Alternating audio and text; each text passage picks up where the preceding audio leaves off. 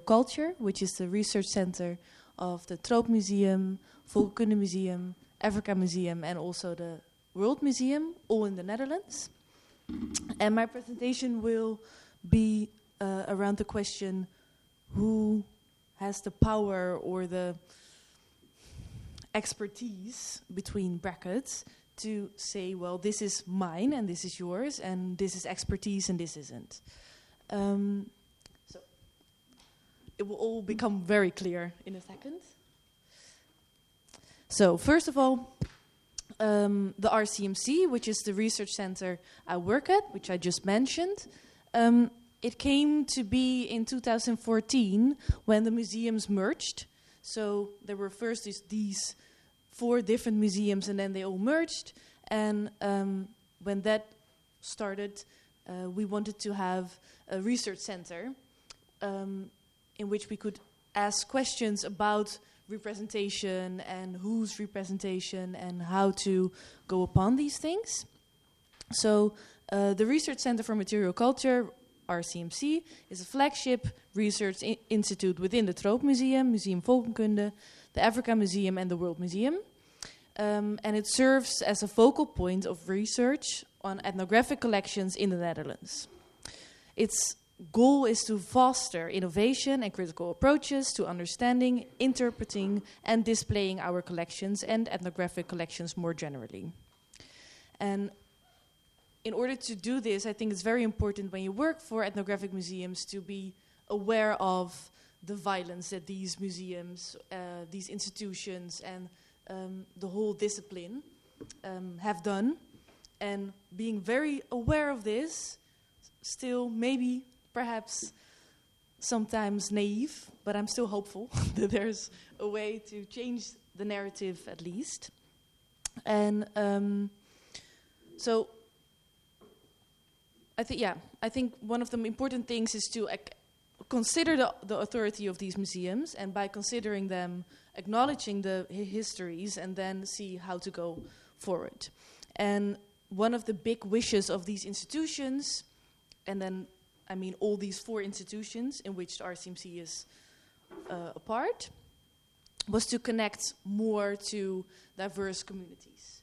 And when I say communities, I, me- I don't only mean groups of peoples living in a certain place, but I also mean a community uh, that could also be one person as an activist, or uh, an artist, or an, or an artist group. So it's just a way of working together with people in order to foster change again. And um, hereby, the collection is always a starting point. So, since we work for these big institutions and there are these huge archives with collections, uh, how do we connect to the collections beyond the walls of the museum? And um, yeah, what you can see here is a picture of one of the big halls in the Tropenmuseum, which is a very impressive building. Um, very impressive, very colonial. and then, how do we go from here? um, so, the RCMC, the Research Center, was founded by Wayne Modest. He's the head of the Research Center and um, my boss. And my role at the Research Center is to work as a research programmer, which entails that I organize talks, um, which can be very small, with just a scholar, an artist, or an activist, or different peoples, and then we have talks like we will have now. Um, but they can also be way bigger and more on uh, the contemporary and more on popular culture, which is also one of my big interests, um, because I also feel like that is also a way to perhaps decolonize um, and to see what is happening there, and then also to connect to diverse communities and often younger people to also uh, enlighten us by their expertise within these worlds. Um, yeah, oh yeah, and then it also says community collaboration officer. There should be like, how do, you say this? Like these, yeah, quote, quotation marks around community, because this is a very, I would say, difficult term to just use this loosely. Um, and then, where I want to talk about today is a certain case So a project I've worked on um, with a, an organization called Imagine IC. And Imagine IC is an um, organization that um, works in a neighborhood in Amsterdam, which is called the Bijlmer. And the Bijlmer is, or has always been seen as this notorious um, neighborhood where there's mostly black people living and um, migrant groups. And it's also really uh, problematized and also criminalized. And I say criminalized and not criminal because it's also an, a certain idea we put on people that live there, and not necessarily all are that criminal at all, actually.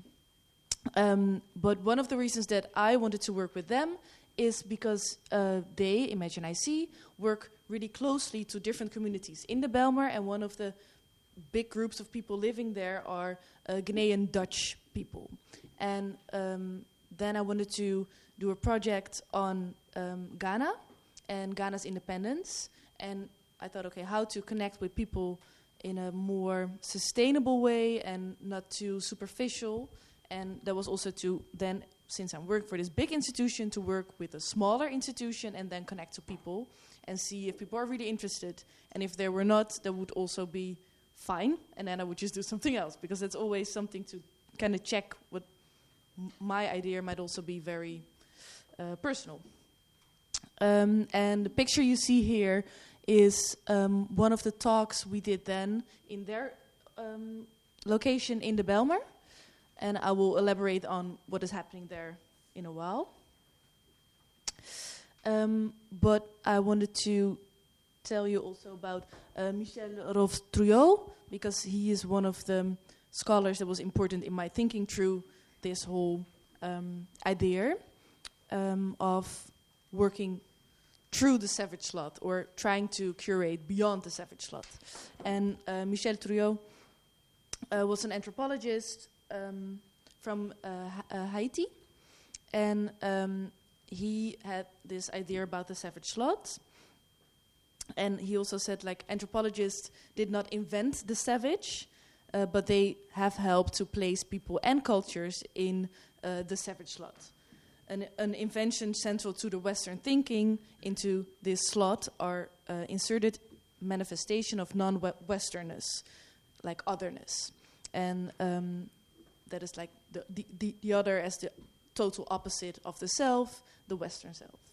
And um, I think it's important to think through his um, ideas when curating beyond, uh, because it also makes me stress that this is something that has been many people have been worked on, like tremendously, but also um, to be very aware of the impossibility of of a certain task, and um, also if you still, I'm I'm. Uh, I'm an, an anthropologist and therefore also aware of these um, ideas. So, how to go beyond the savage slot? And um, can we go beyond the savage slot in the ethnographic museums? Um, and one of the things I've been working on lately has been a new uh, exhibition at the Africa Museum. And this was part of the new um, way of exhibiting within the Africa Museum. And um, indeed, the museum has had a long, even failed history of such rep representational practices, mired in a broader discursive and representational economy that represented Africa through Eurocentric lens and positioned Africans, their religion, and ritual practices as if in need of civilization, the civilization mission. On this account, Africa and its people were at worst primitive, backwards, and a place of darkness, and at its, its best underdeveloped and in need of salvation. Unfortunately, this remains a very stubborn I- uh, imaginary of Africa uh, that still exists today. So, um, with this in mind, we then try to do a different kind of representation. Um, and I will I can elaborate a bit more on that particular uh, exhibition, but for now, we'll tell you more about the, um, the Ghana Independence Project. um, because it's a quite clear case. So we started out working together with Imagine IC, this uh, organization I just told you about in the Bijlmer, and um, we try to co-curate. But then co-curation is one of these buzzwords, very sexy terms that sound amazing, and then it's like, oh, how are we going to do this really? Um, also because what I just said about communities, there's no one community and there's no head of a community. So with who do you speak and, and whose expertise do you um, acknowledge as more hierarchical or what is expertise even? And um, so I started out with wanting to connect to our collections, which is like, especially the Ghana collection is huge. So there's so many objects collected from Ghana um, in uh, our museums. And then Ghana was 60 years independent, and then I thought, okay, it might be interesting to connect to different peoples and what do they think of that independence and how do they celebrate it or do they celebrate it? And then we went to the Bijlmer and we had this um, talk where, where we all came together and imagine together with Imagine IC, and we asked people um, if they connect to Ghana, if so, how, and if there was an object they felt connected to, and if they could bring it and tell us about it. And it was also a way of a different way of collecting. So perhaps there were certain objects that uh, we thought were interesting, and we might wanted to um, purchase them if they were open to that. So we came together and um, this was already quite interesting because um, there were so many different people who came. And uh, when with the invitation to meet, was important to not say, well, this can only be Ghanaian Dutch people, to not make people uh, into only this one kind of uh, person or cultural heritage. Um, but we just said people who connect to Ghana. So there were many uh, Afro Surinamese Dutch people who say, well, I'm actually not really Surinamese, I'm, I'm Ghanaian, because my ancestors were from Ghana. And then they had a very particular idea of what Ghana was. So they would say things like um, that were connected to the Asante um, kingdom. And then, for example, this woman you see here in the middle, she was the self proclaimed uh, Ashanti queen of the Bijlmer. So she came dressed up, like fully in Ashanti clothing uh, with kente prints. And she brought her um, friends, but also her people who would also tell us that she was the proclaimed uh, queen, which of course was interesting. And then again, you see this guy here with the black sweater. He is one of the biggest um, Dutch Ghanaian uh, so he's an, uh, a, a, rapper and connects very closely to Ghana. So he also felt like he should be there to present or represent Ghana and what Ghana was. And then there were um, there was this uh, white Dutch man who said, "Well, I went to Ghana several times, and this is where I feel most home. So I know what Ghana is, and this is Ghana to me." So this already was interesting because then I was thinking, okay, should I then be the one who said, well, no, their expertise is more important, and this uh, Dutch white man can tell the the Ghanaian man what Ghana is. At the same time, whose expertise matters here? So um, eventually, we had different moments when, when we all came together, and then we worked uh, quite closely with a group of people who wanted to work with us again, and um, with their objects, and then we asked them to tell us about objects in um, our collection, what which objects were most important to them. So then there was this one woman, and she said, "Well, there's this one canoe, a Ghanaian canoe." And she said, Well, this canoe is the most important canoe there is, and this should be on show. Um, uh, but the interesting thing there was that um, if you know museum practices a little bit, there's like huge depots, and one of the big, big depots was all the way um, near Schiphol, which is near the airport in uh, the Netherlands. And therefore, it was hard to get this canoe to the museum. Also, our Africa curator said that this canoe wasn't necessarily the most important canoe. Let's put it like this. Um, and then my head became to sp- uh, become became to spin because I was like, whoa, this is super interesting actually. That this one woman um, who is the Africa curator says that this is not important or it's not necessarily the most uh, the most the, mo- the most Im- important canoe there is. And at the other side, we have this young Ghanaian Dutch woman who says, well, actually, yes, the canoe is the most important piece there is, and we should have it on display. So I tried to get the canoe to the Bijlmer. And yeah, Can you tell us what is a galley? a canoe. Yeah, what, what is it? Oh, a canoe. Uh, a can- Ah, uh, I. no, no, I will show you a picture. This is a canoe. Ah, okay. And this is actually also the canoe I'm talking about. So you can see it on this picture as well. Um, it's a it's a beautiful canoe, but at the same time, it's not as if your your mind is blown when you see this. At the same time, her mind was blown. So I tried to um, have different conversation about why, and then we came together and we asked different people. So do you also find this canoe to be important? Because if so, I'm going to try to get it to the Bijlmer. Eventually, we had different um, moment when we when we all came together, and different people told us, "Well, yes, we do f- uh, think the canoe is important." And uh, then this is the woman, by the way, that told us the canoe should come to uh, the Bijlmer. And eventually, after like almost two years, we got the canoe to um, to that museum. Hey.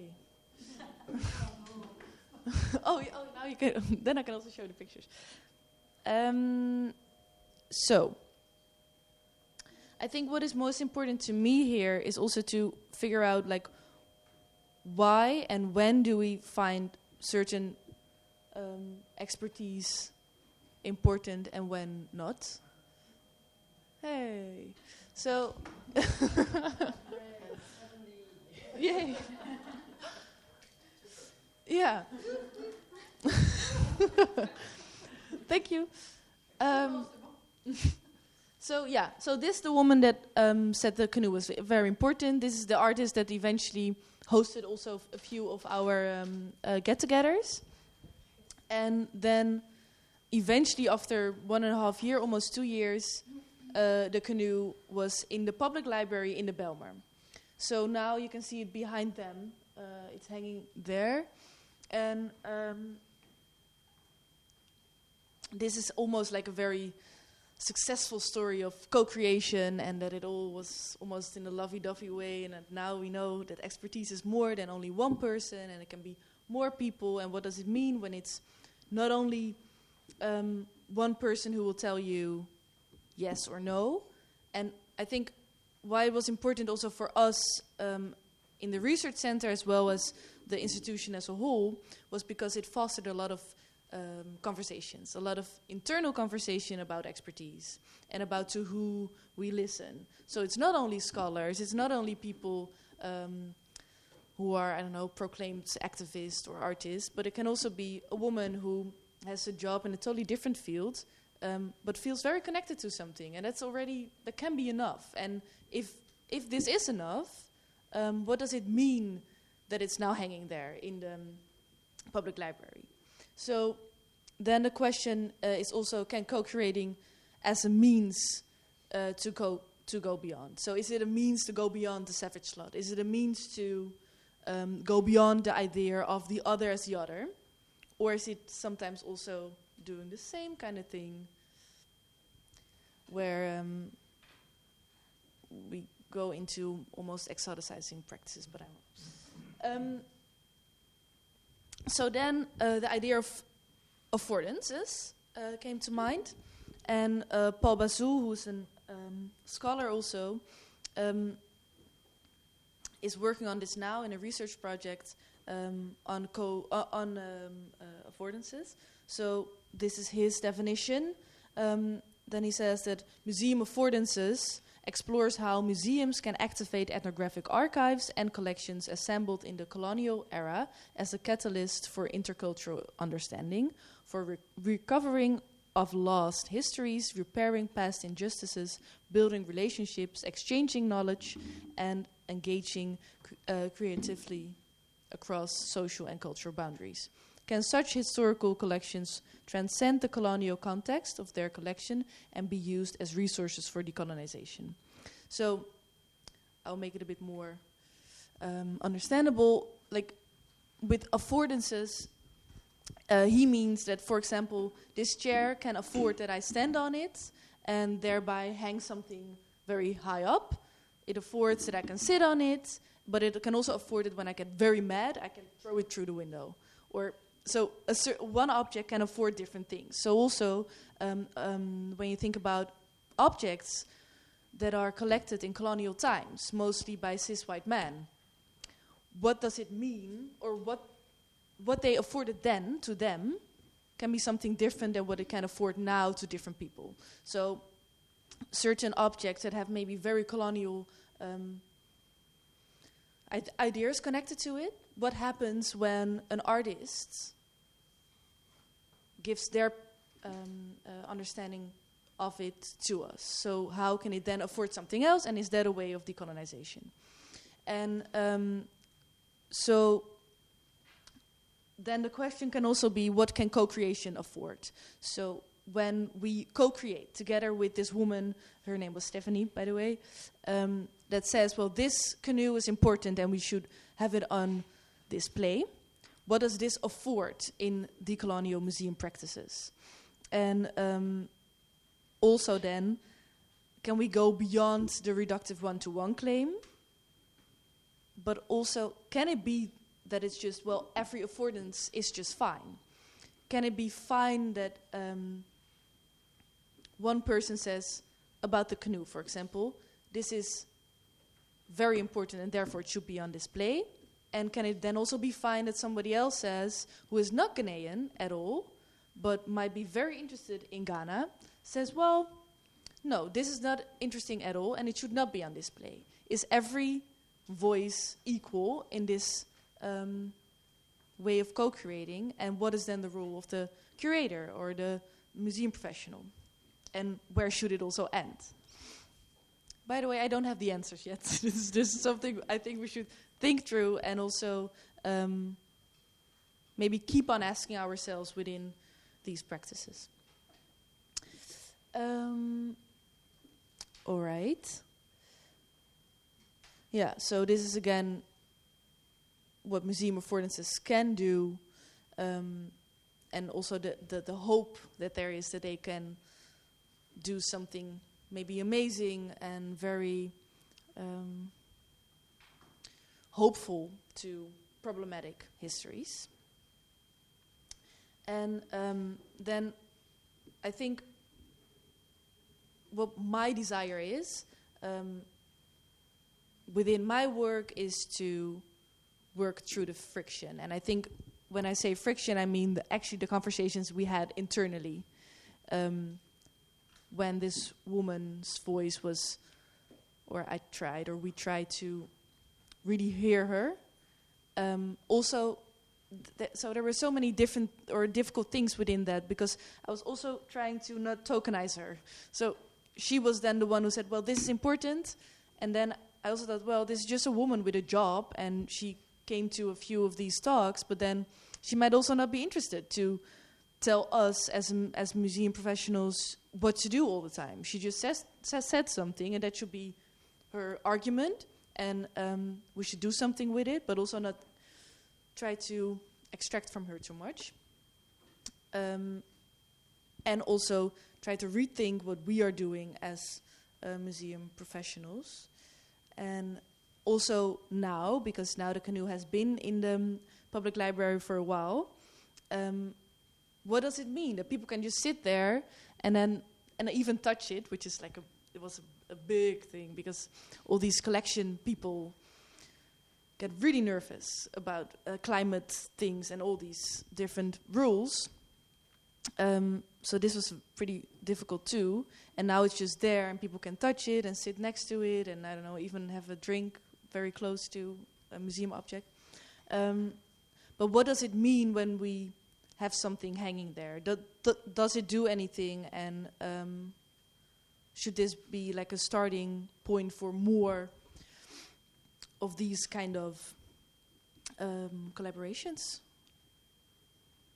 Um, let me see. Yeah. So whose expertise matters? That was it.